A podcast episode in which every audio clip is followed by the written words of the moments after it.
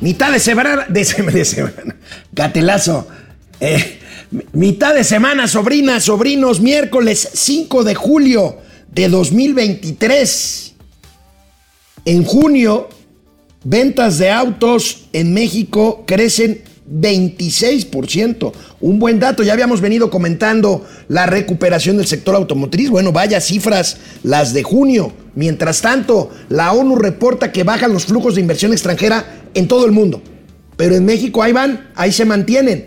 Es la inercia de lo que llega porque tiene que llegar del nearshoring. Imagínense ustedes si promoviéramos más esta ventaja competitiva. Ahí va México defendiéndose. Campaña para difundir los beneficios de las AFORES. Lanza el Consejo de la Comunicación, voz de las empresas y las AFORES. Vamos a ver de qué se trata. Los hombres más ricos del mundo están en su mayoría ligados a empresas de tecnología. Ya saben, Elon Musk, Mark Zuckerberg, en fin.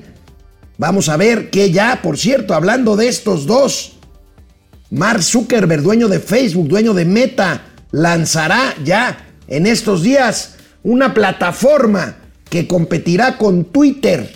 El Twitter que dicen los que lo usamos, decimos los que lo usamos, ha caído en francas, en francos desórdenes a partir de medidas tomadas por Elon Musk, el hombre más rico del mundo. Vamos a tener gatelazos, pero también recordemos que hoy es miércoles de vinchilazos y hoy Hoy no es viernes y no hay corcholatas, pero sí tendremos gatelazos de los de enfrente, que serán corcholatas. ¿Cómo les ponemos? Díganos, sobrinas, sobrinos, ¿cómo les ponemos a los pre, pre, precandidatos del frente opositor a las corcholatas? Vamos, momento financiero. Esto es Momento Financiero. El espacio en el que todos podemos hablar. Balanza comercial. Inflación. Evaluación. Tasas de interés. Momento Financiero. El análisis económico más claro. Objetivo y divertido de Internet. Sin tanto choro. Sí. Y como les gusta. Peladito y a la boca. Órale. Vamos, réjete bien. Momento Financiero. Bueno, pues en junio la venta de autos nuevos se va a un crecimiento de 26%. ¿Qué dato, eh? Es una buena cifra la que se reporta ayer. Aquí la tenemos. Este crecimiento, pues muy importante en junio. Sortean ventas de autos, inflación, tasas y pandemia. Este 26% quiere decir que en junio nada más fueron colocadas 113.553 unidades nuevas en el país.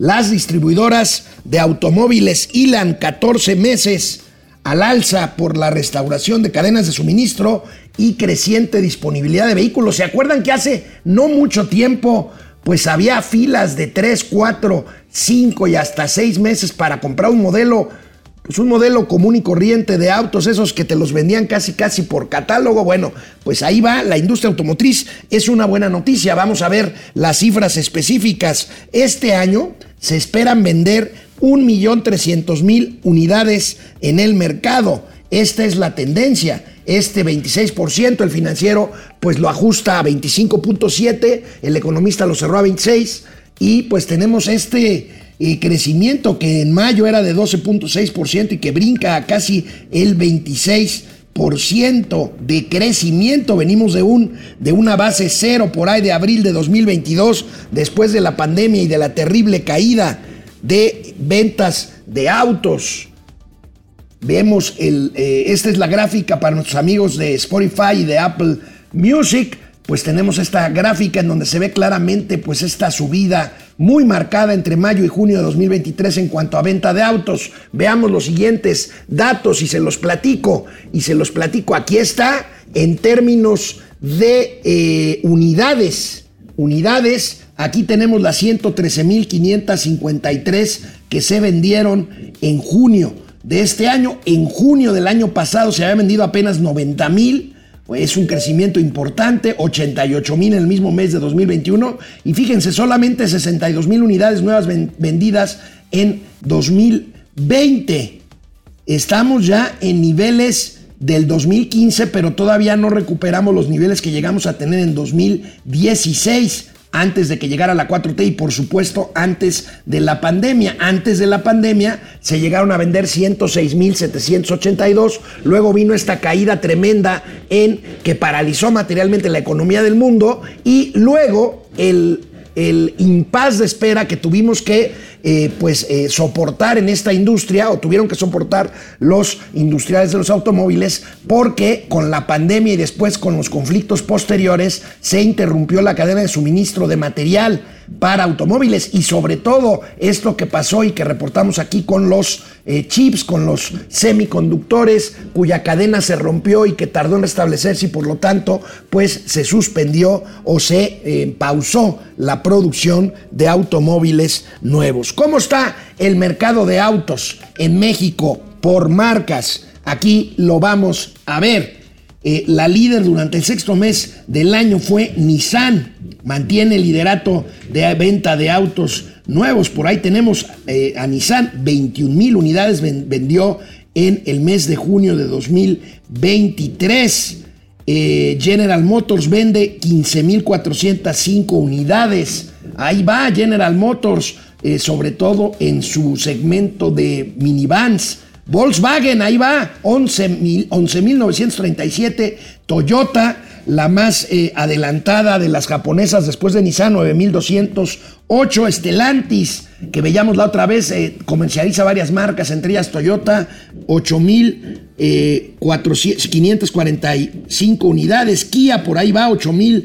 8.000 en números materialmente redondos, 8.000 unidades vendidas en junio. Mazda, 5.539, Renault 4.500 unidades y Ford muy rezagada con 4.400, MG Motor 4.000 y otros 20.000, ahí no cuenta porque bueno es el acumulado de las otras marcas pequeñas en el mercado y bueno pues la novedad que también la veíamos ahí en la primera plana del periódico El Economista, Kia, Kia, eh, la coreana Kia busca ya comercializar en gran masa eh, vehículos eléctricos. Ahorita vamos a ver lo que esto significa para los problemas que tiene de suministro eléctrico en México la Comisión Federal de Electricidad, que se tiene que ir preparando para atender pues esta que sería una demanda. Mientras más coches eléctricos haya, pues más habrá personas que durante la noche o durante sus pausas en sus casas o en sus oficinas tengan que recargar las baterías de sus coches y esto va a tener una consecuencia en el tema, en el tema por supuesto eléctrico. Bueno, inversión extranjera sobrinas, sobrinos. La Organización de las Naciones Unidas difundió a través de una de sus agencias, la que se encarga concretamente de cuestiones comerciales, datos muy interesantes sobre flujos de inversión extranjera que se ha reducido a nivel global. Se ha reducido a nivel global, hay una pausa en estos flujos que antes de la pandemia fueron verdaderamente notables esto ha cambiado, la redefinición geopolítica del mundo, el pleito de Estados Unidos con China, el nearshoring, en fin, hacen que México dentro de este fenómeno, México ahí esté dando la batalla por la inversión extranjera, que es lo que presumen muchos en este gobierno de la 4T. Es un tema más bien inercial. Nosotros preferimos ver, aunque sea un supuesto, de lo que podría ser este fenómeno de no ser por las señales en contra de la promoción de la inversión. Pero bueno, vamos a ver esta información. Este, los flujos. Aquí una gráfica, se las explico eh, hay dos líneas, queridos amigos, que no nos pueden ver, que no pueden ver la gráfica en, pantalla, en una pantalla. Las naciones desarrolladas han visto reducido sus flujos de inversión extranjera que llegan a sus propias economías de estos países desarrollados eh, de 597 mil millones de dólares que recibieron en 2021 a solo, entre comillas, 378 mil millones de dólares que recibieron al cierre del 2022. Fíjense nada más, fíjense nada más, venimos de niveles de que todas estas economías desarrolladas eh, recibían de flujos de, inversión extranjera directa un billón 300 mil millones de dólares en 2016 y ahorita pues van materialmente a menos de la mitad este, pues materialmente a un 25-30% de este nivel que llegaron a tener. Y por otro lado, las economías en desarrollo, entre ellas México, pues recibían apenas 600 mil millones de dólares en 2016, la mitad de lo que recibían los países desarrollados, pero vienen con una línea ascendente entre 2020 y 2022 que tienen en 916 mil millones de dólares la recepción de inversión extranjera directa. México ahí va, ahí se mantiene como efecto el nearshoring que insisto, debería ser mucho mayor y vamos a ver este ranking de recepción por economías mundiales de inversión extranjera directa. México está abajo, debería estar más arriba, pero bueno, Estados Unidos es encabeza esta gráfica que recibe Estados Unidos o recibió en 2022 285 mil millones de dólares. Eh, eh, eh, el, el mayor receptor de inversión extranjera directa, China, por debajo 189 mil millones de dólares. Siguen Singapur, Hong Kong, Brasil, Brasil, ahí deberíamos estar nosotros. Ahí deberíamos estar. 86 mil millones de dólares de inversión extranjera directa, flujo en todo 2022. Después Australia, Canadá, India, Suecia, Francia y nosotros ahí abajito con 35 mil millones de dólares que son presumidos como si fuera el oro del moro. Bueno, por cierto, por cierto, tanto es presumido. Acabo de tuitear. Acabo de tuitear y esto es un paréntesis aquí, una aportación cultural Acabo yo de tuitear, síganme por favor en mi cuenta de Twitter, por ahí la van a ver en pantalla en un momento más.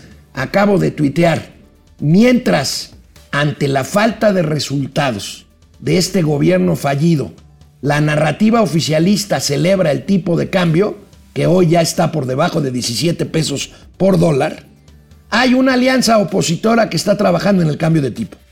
Entonces, bueno, ahí se las dejo. El dólar que no es necesariamente una buena noticia en términos económicos o que señale un éxito en política económica, pero a eso se aferran quienes tratan de defender a toda costa la 4T porque no hay nada más que presumir, no hay nada más que presumir eh, y esto no es presumible del todo, pero bueno, más abajo de 17 pesos por dólar, pero bueno, hablando de... Eh, el tema comercial de la inversión extranjera directa, fíjense que trascendió, bueno, desde el fin de semana se difundió que eh, Morena y sus aliados conformaron un grupo de trabajo para diseñar y redactar el plan de gobierno 2024-2030.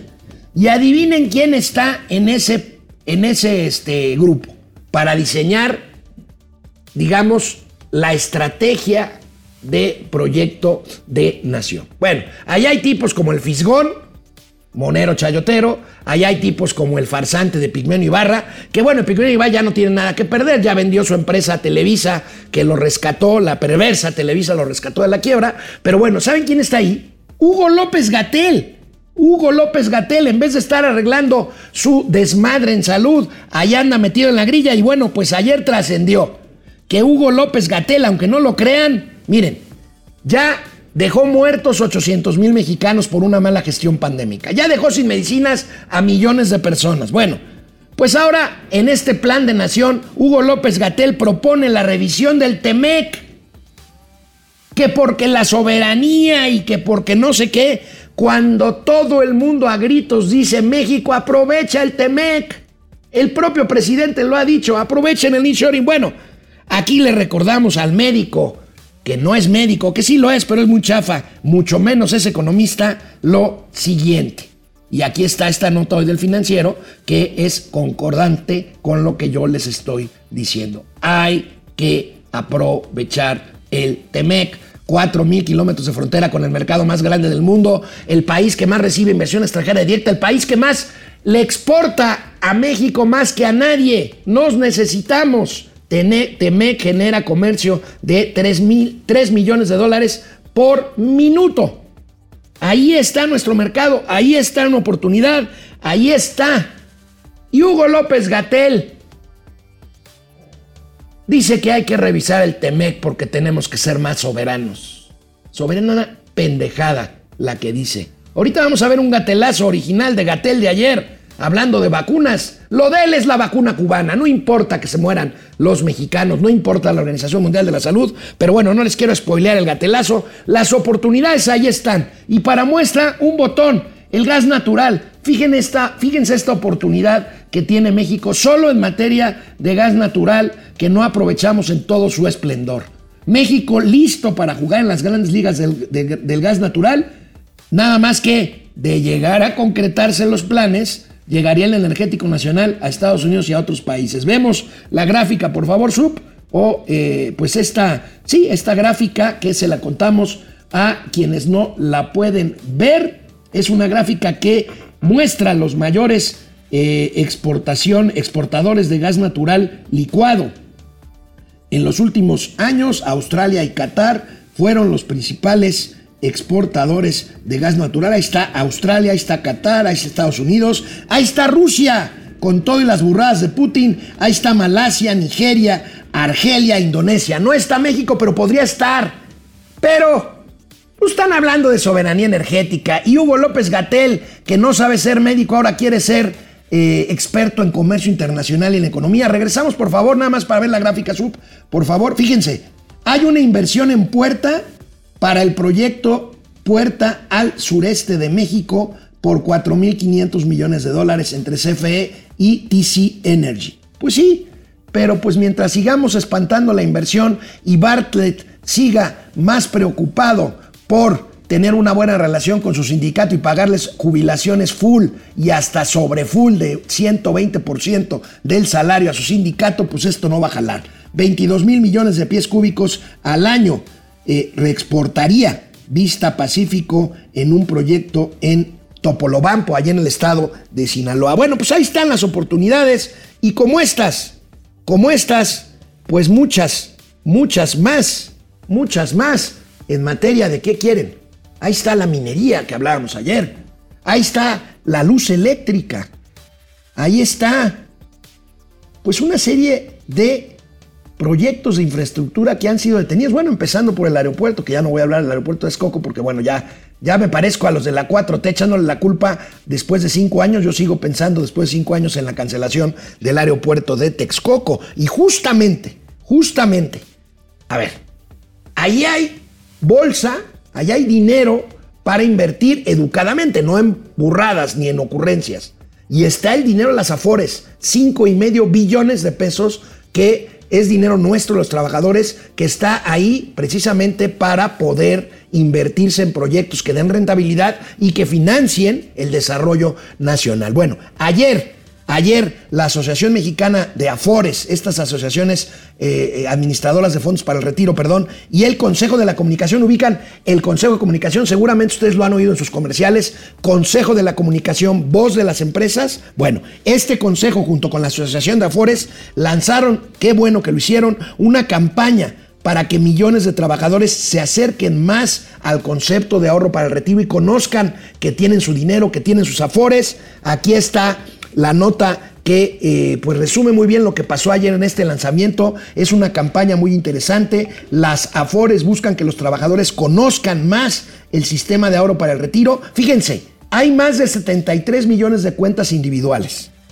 Hay por ahí muchas perdidas, o sea, muchas que no se ubican eh, plenamente, pero bueno, estamos hablando de activas, 55 millones de cuentas, según lo contó el presidente de la Asociación de Afores, el representante del gremio de las Afores, pues eh, el economista Guillermo Samarripa, quien dijo lo siguiente ayer en este evento que duró un par de horas muy interesante sobre un tema que hay que insistir y seguir. Y olvídense, olvídense, Chairos, de usar este dinero para cosas de locura, no.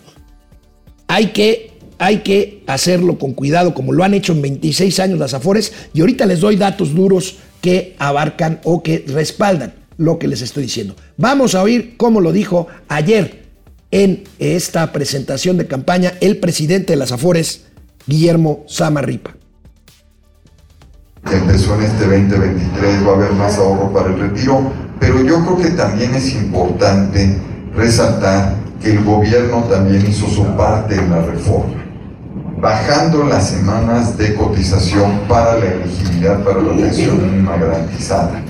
Eso es muy importante y aquí se ven ya los beneficios de la reforma. Si se hubieran dejado las 1.250 semanas, poco más de 3.000 trabajadores hubieran sido elegibles. Con la reforma y con la reducción, el dato es 50.000 trabajadores más, números más, números menos, un impacto muy, muy favorable. El presidente de las Afores, el señor Guillermo Samarripa, se refiere a la reforma de la que ya hemos dado cuenta aquí en Momento Financiero, diciembre de 2020. Hubo dos cosas fundamentales, bueno, tres cosas fundamentales. Primero, se desechó una idea ahí que traían Gibran, Gibran y algunos otros ahí locos de utilizar los 5 billones de pesos para financiar al gobierno y sus proyectos, estos locos que no van a servir, ni han servido ni servirán para nada. Ok. Eso se desechó. Por otro lado, dijeron, bueno, vamos a mejorar las condiciones del retiro para los trabajadores. Entonces hicieron dos cosas. Aumentar, disminuir, perdón, estas semanas de cotización mínima para recibir una pensión mínima garantizada, que sí son recursos fiscales, pensión mínima garantizada que asegura más o menos un 70-75% de un salario mínimo, pero sobre todo que a partir de 2023, cosa que ya está pasando, los empleadores, o sea, los empresarios, aporten más dinero a la FORE de lo que venían aportando durante los 26 años que ha durado este sistema. Esto ya está pasando y entonces a largo plazo se aumentarán las tasas de reemplazo, que es lo que recibe alguien cuando se jubila con respecto a su último sueldo. Y ahí le van los datos duros, sobrinas, sobrinos. Hay ya vimos 75 millones de cuentas individuales, 55 millones más o menos activas, 5 billones 500 mil millones de pesos, que representan casi el 19% del PIB, y de cada peso aportado por eh, patrones y trabajadores, otro peso, o sea, de ese saldo, de cada peso, otro peso proviene de los rendimientos acumulados en estos años. O sea, hay que invertir bien esos recursos y se está haciendo. Son producto de los rendimientos en 26 años del sistema. Pero lo más importante, este dinero ahí está disponible, pero cada Afore tiene un equipo profesional de expertos en riesgos y expertos en inversión que no lo van a poner ese dinero en cualquier lado. O sea, no van a decir, oiga, presidente, no lo quiere para su trenecito Maya. No, no proyectos de inversión. Y ahí es donde está la importancia de estos recursos que están ahí, disponibles para un escenario en donde hubiera cientos de proyectos viables, rentables, a dónde poner ese dinero, no para arriesgarlo, sino para financiar los proyectos y emitir, provocar, generar un rendimiento que va a ir a la bolsa, a la bolsa del ahorro de los trabajadores. Veamos, por favor, Sub, esta nota que también salió en esta presentación de la campaña de la Amafore ayer. Los, las Afores requieren proyectos para invertir, la lana ahí está. Tendrán el próximo año 120 mil millones de pesos más. Lo que faltan son proyectos, lo que sobran son anuncios de proyectos ya lo hemos visto. Lo que falta es proyectos que se concreten y que sean rentables, que sean profesionales, que sean viables. las administradoras de pensiones eh, contarán este año con 60 mil millones de pesos adicionales y están en busca de proyectos. Ahí está. Pero, pues ahí tenemos a los, a los suspirantes del socialismo champañero de los setentas, de las soberanías mal entendidas, del que ah, no importa que perdamos dinero, al fin y al cabo nuestro petróleo, nuestra electricidad son soberanas, son nacionalistas, son mexicanas. Bueno, ahí están las oportunidades y ahí está el dinero. Sobrinas, sobrinos, por el amor de Dios, despertemos. Bueno, hablando de riqueza y desarrollo, Vamos a ver la lista, cómo va la lista de los hombres más acaudalados, porque ricos, pues aquí en momento financiero solamente, no, acaudalados del mundo. Fíjense que tienen que ver en su gran parte con empresas de tecnologías de la información y plataformas precisamente tecnológicas. Aquí lo tenemos, los magnates de la tecnología encabezan lista de millonarios hay ahorita un gran atractivo. Lo que está de moda es la inteligencia artificial, que impulsó ganancias de estas empresas en las bolsas.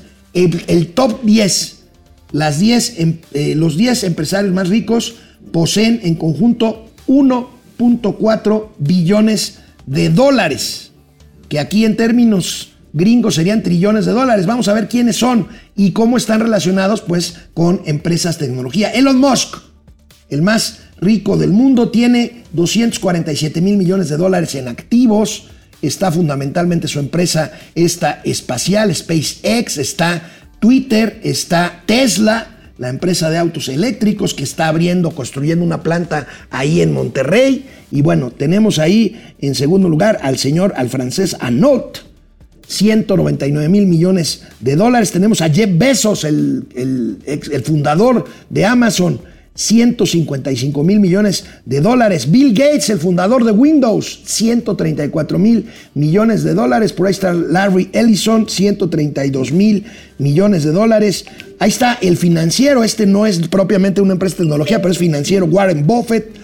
Este, y, y bueno, pues Mark Zuckerberg está por ahí en el noveno lugar, 104 mil millones de dólares. Ahorita regresando del corte, vamos a hablar de la travesura que le quiere hacer Mark Zuckerberg a Elon Musk lanzando su propio Twitter, que no se llamará por supuesto Twitter. Y bueno, pues aquí está la lista de los machuchones.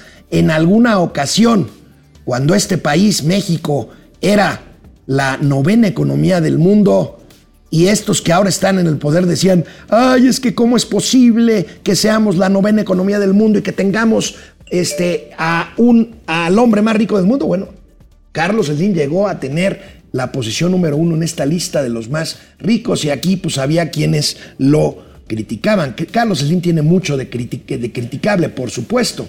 Lo que yo, lo que yo alego es que no hay casualidades. Y cuando Carlos Slim era el número uno del mundo, México era la economía número nueve. Ahorita no estamos ni en las primeras 15.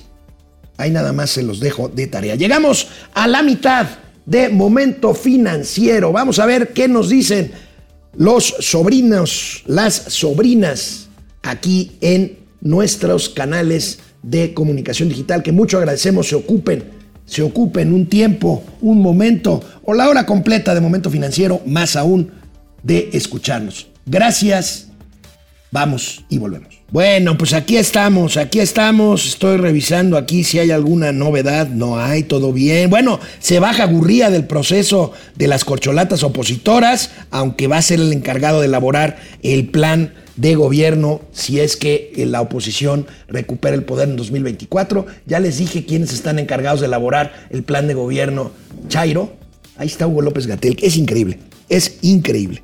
Hola tíos, dice Julio César, Carlos González, por fin hay autos después de dos años, así es, vaya cifras de la industria automotriz, de la venta, este, Chaparrín, apúrate porque me voy a acabar esto rápido, Sergio Salazar Estrada, like 4, buenos días equipo financiero, muchísimas gracias Sergio Salazar, Cruz Omar Gutiérrez Chávez en San Miguel de Allende, saludos hasta San Miguel, Pepe Huicho, ¿cómo estás Pepe? Carlos González, la tasa de, con tasa de interés de 20% del grupo Volkswagen. Bueno, buen dato, Carlos.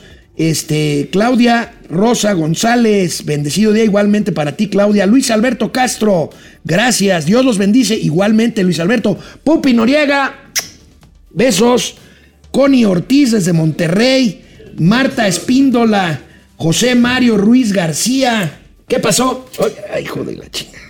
Esa pelona Qué se asco. antoja. Pues es la que te gusta, güey. No, es que mira, es que cuando Sergio hago así, Salazar, ya, ya, ya, ya, ya, sácate. Sergio Salazar Estrada, miércoles de mil, mil chilazos, mil chilazos. Es que José, se siente así como cuando me agarro los José. Manuel González, Ochoa, pierde el Rosario desde Tampa, dice que somos Regino Rubón y Borola Tacuche. Ah, qué buenos personajes. ¿te Ah, está muy buena esa de Vargas, Gabriel Vargas, ¿no? Gabriel Vargas, don Gabriel Vargas, tiene Don su Gabriel museo que hay que agradecérselo a Monsiváis, ¿eh? Sí, sí, sí. Francisco Onofre, gracias. Freddy Zacarías, Carlos González. El año 2016 la industria automotriz vendió 1.6 millones, récord histórico.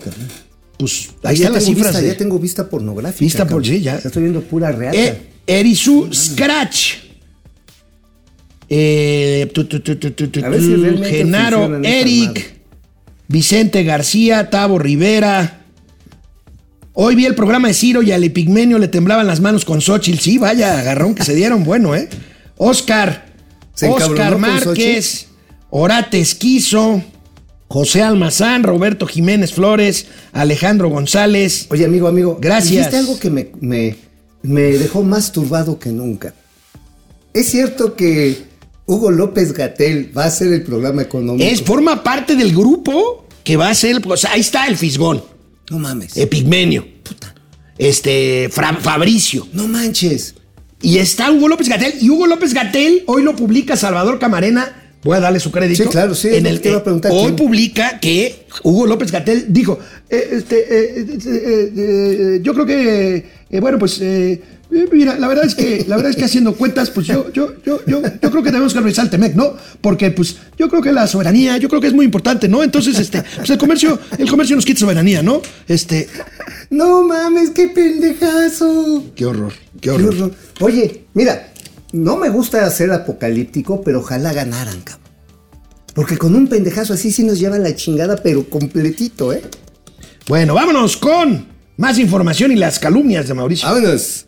Amigo, son tan limitaditos en la 4T que ni siquiera se han puesto a pensar en que, como algunos dicen, ya ves que ellos decían, es que lo- los autos eléctricos falta mucho. Ajá, sí, no. Y ahorita ya están diciendo, oye, no, que No, ya hay que, ya hay que mirar para la Ya hay que- ok. No pueden con la demanda de energía eléctrica. No, ni van a poder. Bueno, ¿y qué va a pasar cuando más mexicanos tengan autos que tengan que recargar eléctricamente en su casa? Vamos Pues a ir, va a pasar no, no, no, esto. espérate, No, vamos a ir a alguna de las 24 casas de Manuel Bartlett a conectar. ¿Cuál es el o de Irmeréndira, la hermosa Eh, guerrera. Ándale. Ponlos la nota, ¿no, por favor. fácil. Ahí está. La aceleración en el uso de autos eléctricos podría generar afectaciones a redes eléctricas si no existe una correcta, Correcta. planeación para su incorporación. Y ahí está, amigo, Lo la que venta tenemos ahí de Teocal, autos es el, el número de unidades que se está vendiendo, ¿no? O sea, fíjate qué interesante, carnal. Cómo brota de las 24.405 unidades en 2020 a más del doble en el 22. O sea, se te dobló y hasta dio chicotazo. Así, ¡paz! Órale, güey. Ahora, esta tendencia efectivamente va a seguir increciendo debido a que los autos eléctricos son cada vez más baratos. Hay unos que sí son mamonzones. Estaba viendo este, un nuevo modelo de Nissan, una camionetita muy bonita. Pero no sean mamones en un millón de varos. Sin embargo, el modelo de Tesla, y ahora sí te las dejo ir, déjate que más o menos se la están calculando que pueda salir en un rango de entre 400 y 550 mil varos. El primer vehículo, o sea, ya no es el hipermamón este que alza así las puertitas. No, no, no, no. Así no, que parece no. Karate Es que Kid. mira, a ver, esto que estás diciendo pasó, yo lo recuerdo muy bien. Pasó con las primeras televisiones, las primeras carísimas. Ajá. Luego las primeras televisiones a color, las, y se fueron bajando.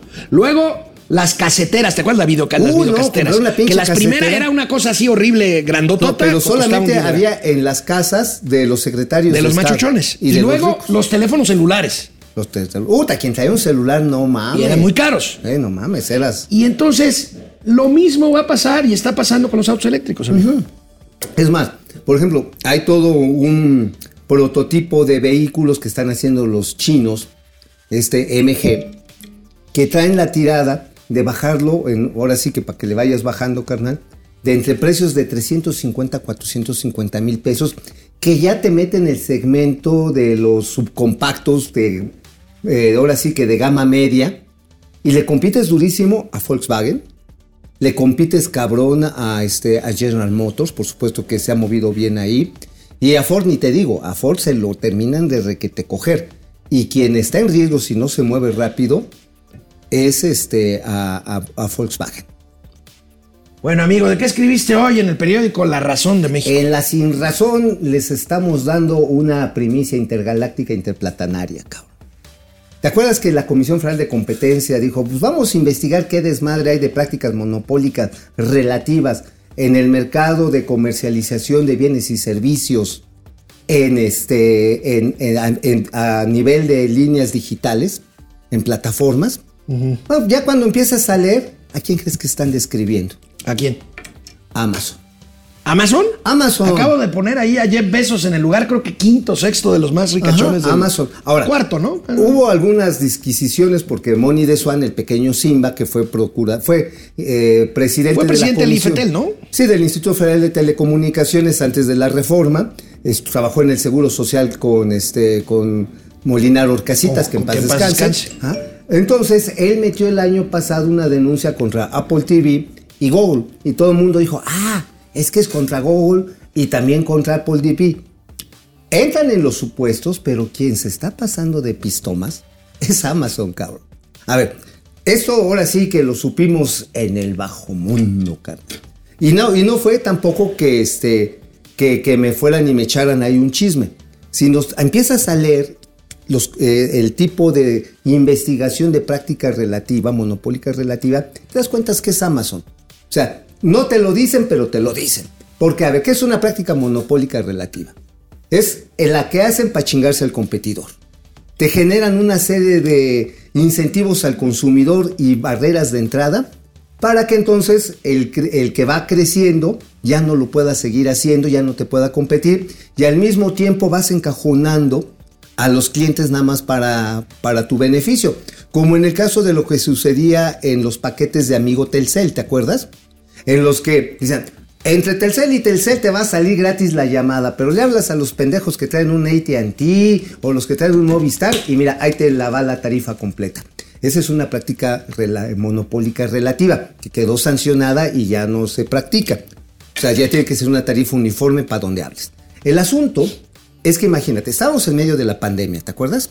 Todos encerrados en su casa. Y de repente aparece El Salvador, Amazon, el delivery, el que te vendemos hasta calzoncitos, lo que tú quieras a tu casa. Y No, bueno, Amazon y Mercado Libre salvaron aquella escasez de cervezas, ¿te acuerdas? Ah, claro, no, y entonces ya no había cervezas por ningún lado y entonces resulta que empezaron a florecer por las redes este, marcas de cervezas desconocidas artesanales que llevaban Amazon o Mercado Libre a tu casa y pues con eso salvamos. ya este, conservamos el- las calores de ese, de ese verano de ese peligroso. verano peligroso. Y además, además te decían, si tú eres cliente premium, te vamos a dar acceso sin costo a Prime Video.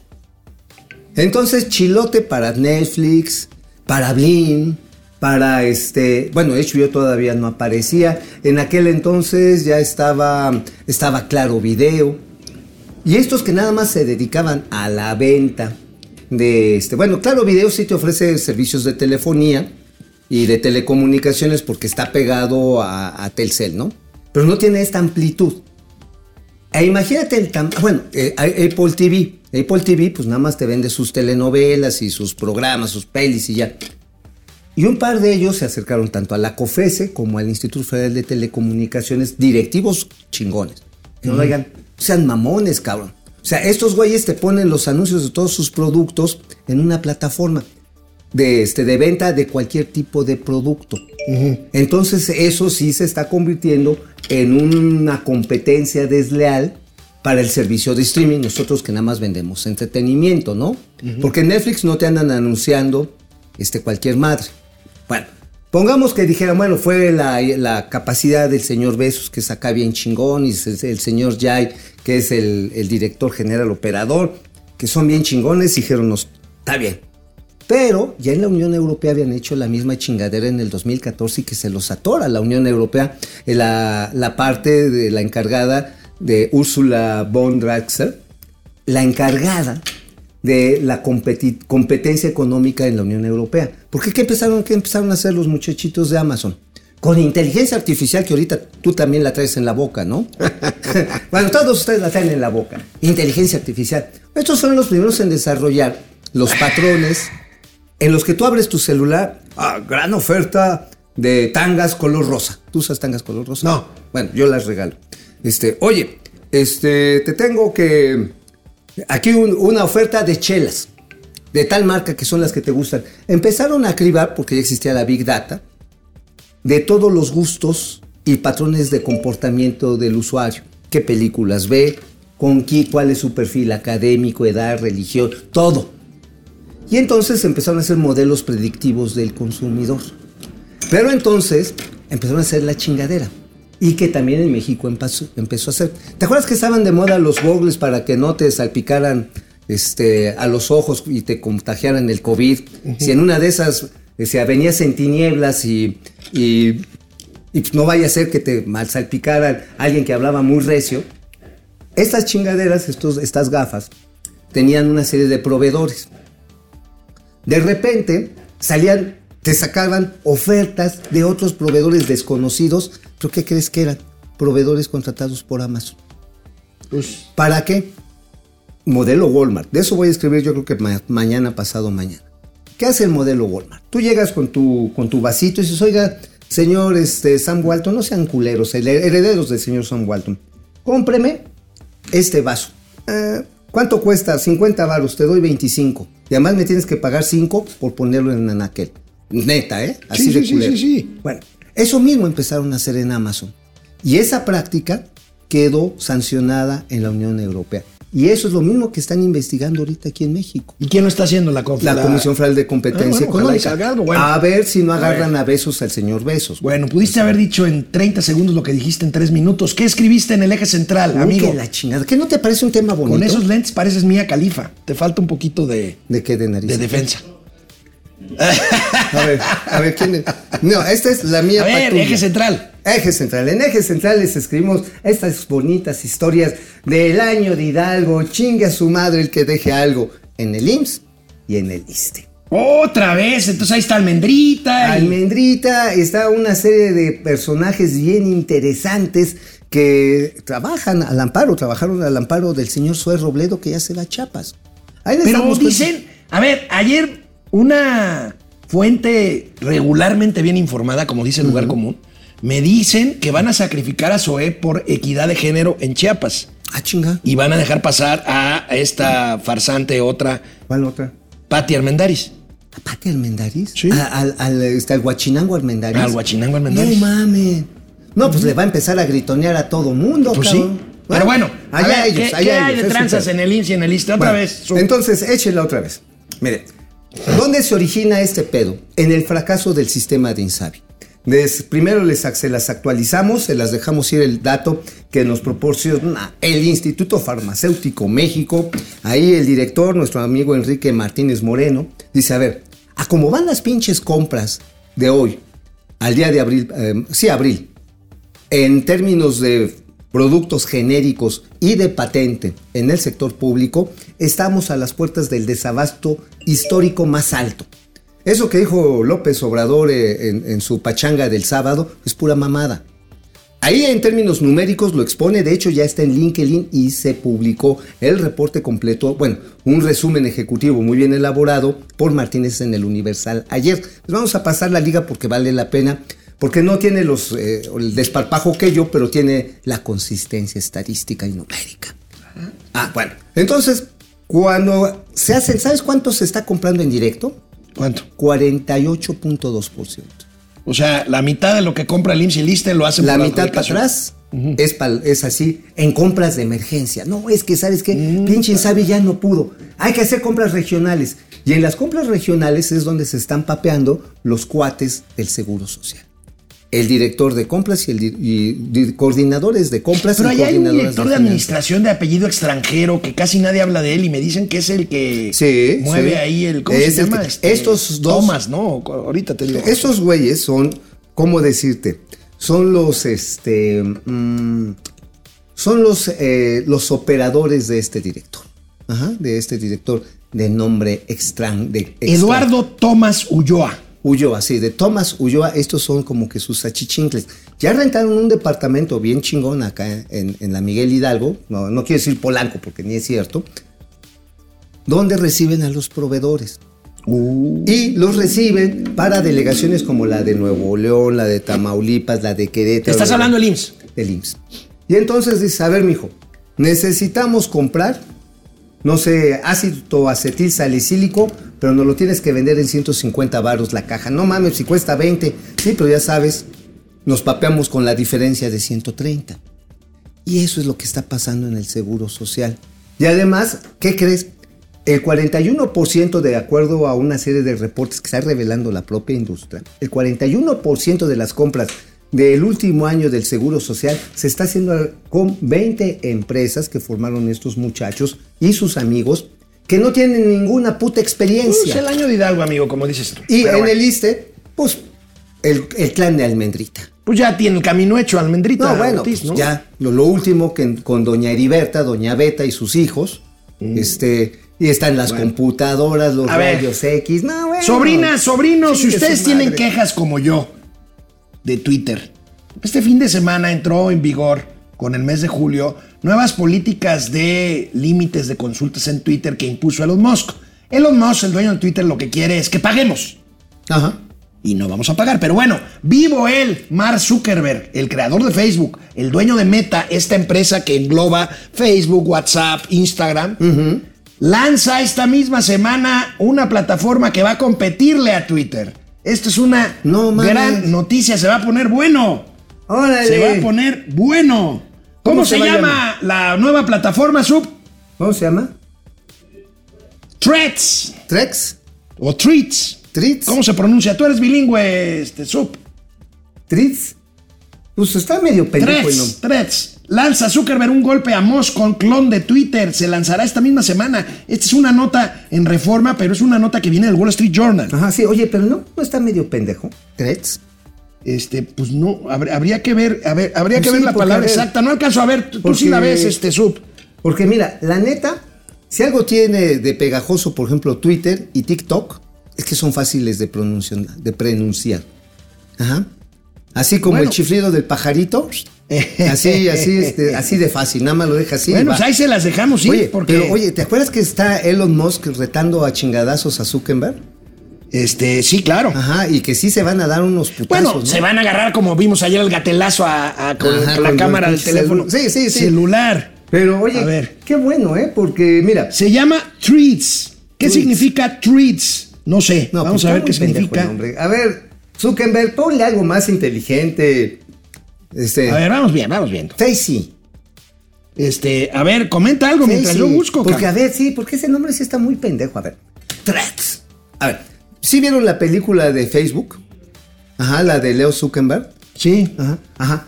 Entonces. Hilos significa. Ah, pues hilos, thread. Este es un hilo. Un hilo de Twitter es un thread.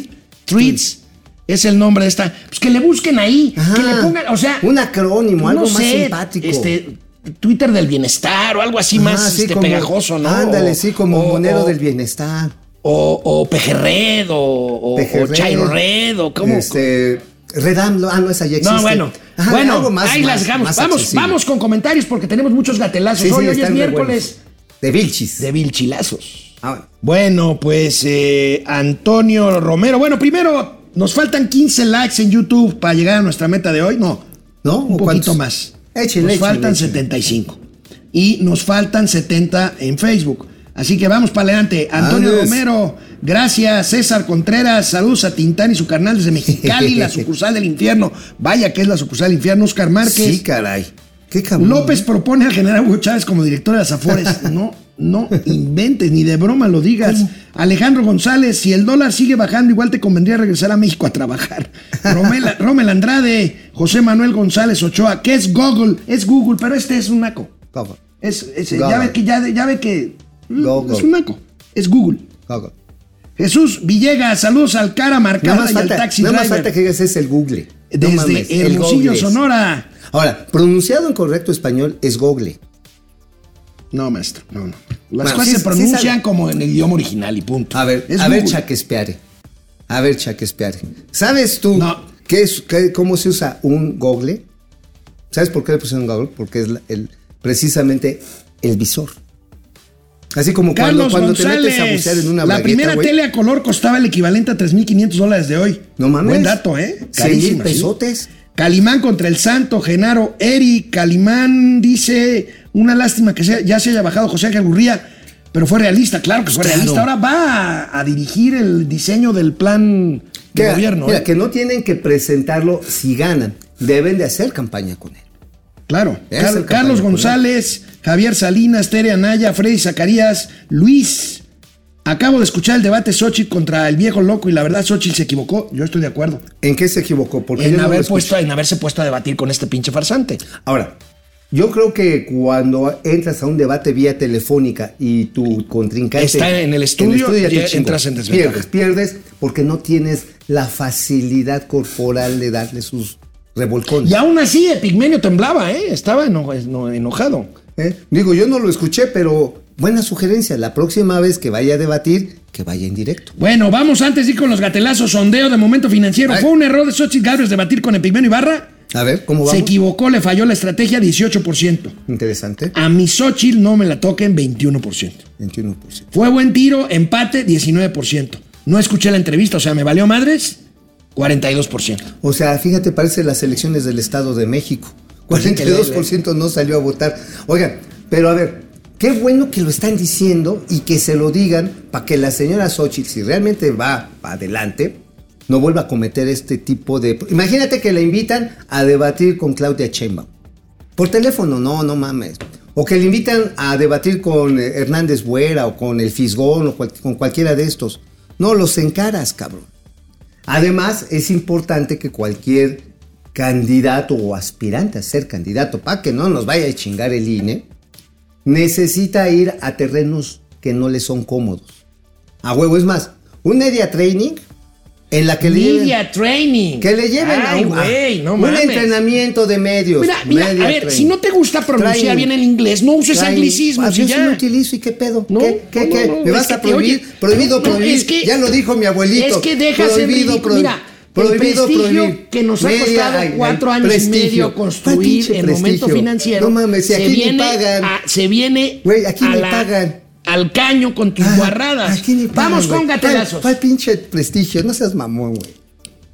Bueno, amigo, es miércoles de vilchilazos. ¿Y qué dice? Y hay un vilchilazo. Miren nada más esta. Ay, Dios mío, la vilchis, la vilchis, la vilchis. Ah, bueno, la vilchis es la vilchis, cabrón. A ver, no la Ahora, quieras cambiar. Hay una revelación que hace hoy en su, en su dislalia.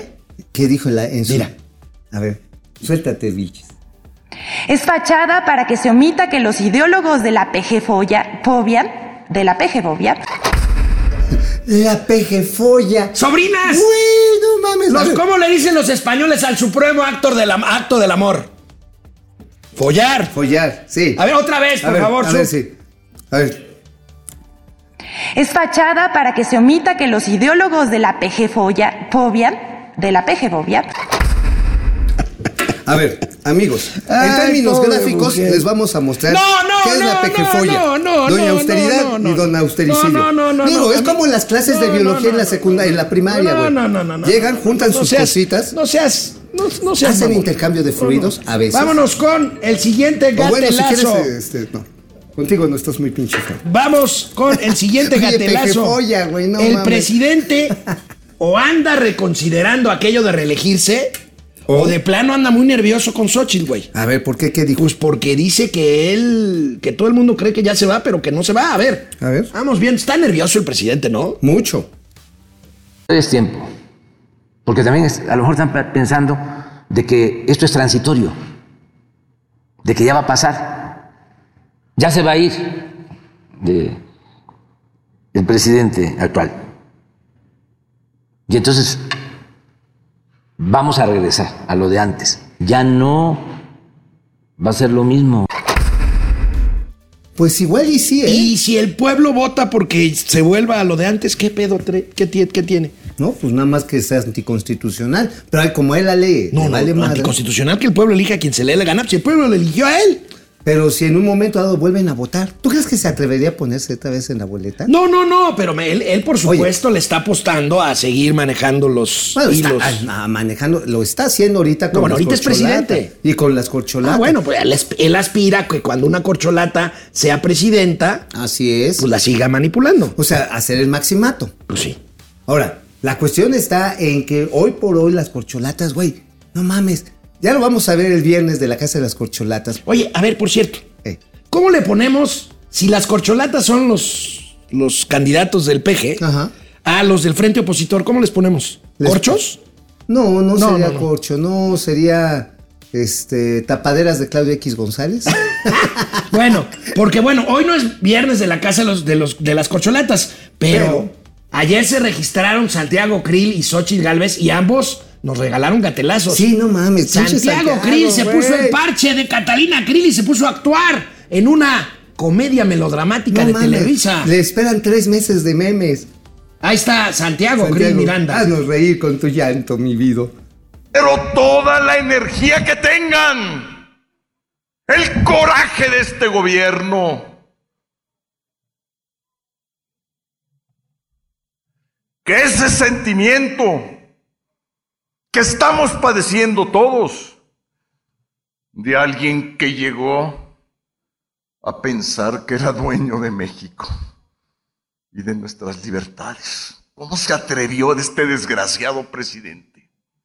¿Cómo se atrevió No sabía que había hombres y mujeres libres, formados en acción nacional, que no lo vamos a permitir. ¡Bravo! ¡Bravo! Premio TV y Novelas 2023. O sea, ahí nada más faltó el acercamiento a la cara. Ay, Oye, es como ¿Eh? cuando, ¿qué estás haciendo con esta maldita lisiada? y se le va. ¿no? Bueno, sí, sí. pinche Gatelazo. Ahora, Xochitl, Xochitl no se quedó atrás y nos regaló también un gatelazo, No, bueno. pero muy, muy chistoso, la verdad, porque fue al mismísimo PRI y pues nos recordó, nos regaló esto porque ahí en el PRI fue a registrarse, pues, PRI Sí. forma parte de la alianza el PRI, fue a registrarse y pues recordó cuando ella fue candidata de la oposición Ah, al sí. PRI en Hidalgo. Y que se la chinga. Y, y perdió, pero mira el gatelazo que nos se regala la chingó Xochitl. quién fue, fue Osorio, ¿no? Vean, sí, vean la cara, por favor, de Alito, el líder del A PRI. ver. Cuando Xochitl hace le este recordó. gatelazo. Vean. Se la recordó. Sí me siento rara. Pero la verdad de las cosas es que yo en la vida soy una mujer que ve hacia adelante. Eh, eh, eh, lo que aprendí en Hidalgo, en esa contienda electoral, fue tan grande que me tiene aquí. Quizás sin esa derrota de Hidalgo yo no sería la mujer que soy hoy. No siempre se pierde, a veces se pierde ganando, a veces se, perdiendo se gana y creo que fue mi caso. Crecí como ser humano, aprendí a hacer campañas sin dinero, aprendí a nunca darme por vencida y sí les metí un puto susto, digo un susto, perdón, perdón, sí les metí un susto, perdón, este, Oye, les metí un puto susto. y yo, no, no, espérate, no. Aquí con mi cucu no te metas, pinche Alito. Oye, sí se le aflojó el, el mastique, güey. Bueno, gatela, Les metí el gatelazo presidencial. Xochitl Xochitl. Por eso me cae bien la chingada. Xochitl. no se enoje. Fíjense lo que pasó cuando un reportero Ah, del Sol de México. del Sol de México De nuestro amigo, que dije nuestro amigo Hiroshi pues cuestionó al presidente. El presidente se enojó y se le fue encima al reportero. Miren. Ah, es bien fácil para este. Bueno, nada más preguntarle, eh, ¿no se le hace una falta de sensibilidad festejar cuando han ocurrido todos estos eh, pues, hechos de violencia? Y, este, y ha invitado al Papa ya que manifiesta su admiración por él. Sí, sí, sí, sí. ¿A venir Y, a este, México? Y hemos tenido, sí, este, ¿Qué le ha dicho? comunicación. ¿Qué le ha dicho? de que este, le tiene mucho cariño al pueblo de México. ¿Tú de qué periódico eres? Porque... Ya, me había, ya le había dicho El Sol de México y Ah, orgullosamente ah, de la ah, bueno, ori- sí. Organización Sí, Editorial sí. Mexicana. Sí, con razón. Pero Sí, este, entiendo, no, no, no, de veras. entiendo que no le guste la no, no, no, no, no, es que es un periódico completamente Pero independientemente, eh, yo soy reaccionario periodista y, y estoy de obligado derecha a preguntarle. y defensor de los eh, corruptos, pero mm, te contesto. Gracias. Este es muy buena la relación con el Papa Francisco. Bien, Oye. bien el reportero de No, Hiroshi. y ¿verdad? además hizo una revelación. Resulta que López Obrador desayuna tamales de chipilín todos los días con el Papa Francisco. Se Ahora resulta. y que seguramente. Ah, porque dijo que lo iba, ya lo habían Esto- este comentario México, ¿no? era porque el obispo de Apatzingán, ahora con lo que pasó en, Apatzingán, con lo que pasa, Con lo de que hecho, pasa, la una última hora, acaban de atentar contra un activista ahí en pleno centro de vale. Afganistán, le dispararon. Y bu- bueno, pues ahí Es mataron a Hipólito. Mora. Es una zona, de guerra. Entonces, por eso salió el tema del Papa. Pero bueno, gatelazo Oye, de. na- nada más. Qué bueno que se planteó el reporte. Dijo, independientemente de eso, tengo derecho a preguntar. Claro. Y se chinga. Y se Claro. chingó. Y se chingó. Bueno, el original Gatel hace un gatelazo. Ayer reaparece. No mames, qué maravilla. Un Miren gatel. sus maromas Un gatelazo de las- por gatel, güey. Un gatelazo por No Gatel. mames, eso es una gloria. Venga. Lo primero es que las vacunas contra COVID-19 de composición original, las que fueron formuladas al inicio de la epidemia, siguen siendo efectivas. y la OMS no hace una recomendación de privilegiar algún tipo específico de vacunas y en cambio la OMS no enfatiza que deban usarse algunas formulaciones que tienen se llaman bivalentes porque tienen los contenidos de cepas o variantes del virus que son más recientes. Empresas que han fabricado esto, como es Pfizer y Moderna, han querido permear esta idea como si fuera una recomendación científica y no, lo que es es una aspiración comercial de vender su producto. Las vacunas que usaremos en su momento eh, las estamos definiendo de acuerdo a un esquema de proveeduría eh, posible, siguiendo estos principios de la recomendación de OMS y teniendo en todo cuidado que la evidencia científica sobre la utilidad poblacional de la vacuna sea lo que nos rija. Doctor, eh, ¿será a partir de octubre? ¿A partir de octubre empezará? Y también. Efectivamente, tenemos preferencia de iniciar esta vacunación en octubre, entre otras razones para aprovechar eh, la logística de la vacunación contra influenza. El grupo de edad de 5 a 17 años entonces queda fuera de la vacunación. Así es, de momento no se ha recomendado que este grupo necesite ser vacunado, sino las personas adultas mayores y las personas con las enfermedades crónicas que ya mencioné. Oye, a ver, de acuerdo a la disponibilidad no comercial pero sobre la densidad No, lo- poblacional. Pero lo que, lo que no dice este farsante criminal es que la vacuna Abdala o Abdala No está. cubana no está autorizada por la Organización Mundial de Salud. Y la patria todavía está en la fase 2 de prueba. La patria está como. Es la, pa- es la patria, acuérdate que es la que se hace con la universidad, este, este en Mont Sinaí y el Hospital Mont Sinaí. La Universidad de Austin y el, y el Hospital Mont Sinaí. Que es, ahora sí que es para que me agarres con calma el tema. Es una revoltura con yema de huevo. ¿Sí? Entonces, este, pero- Amigas, sobrinas, sobrinos, ya saben que una de mis. eh, este, de mis.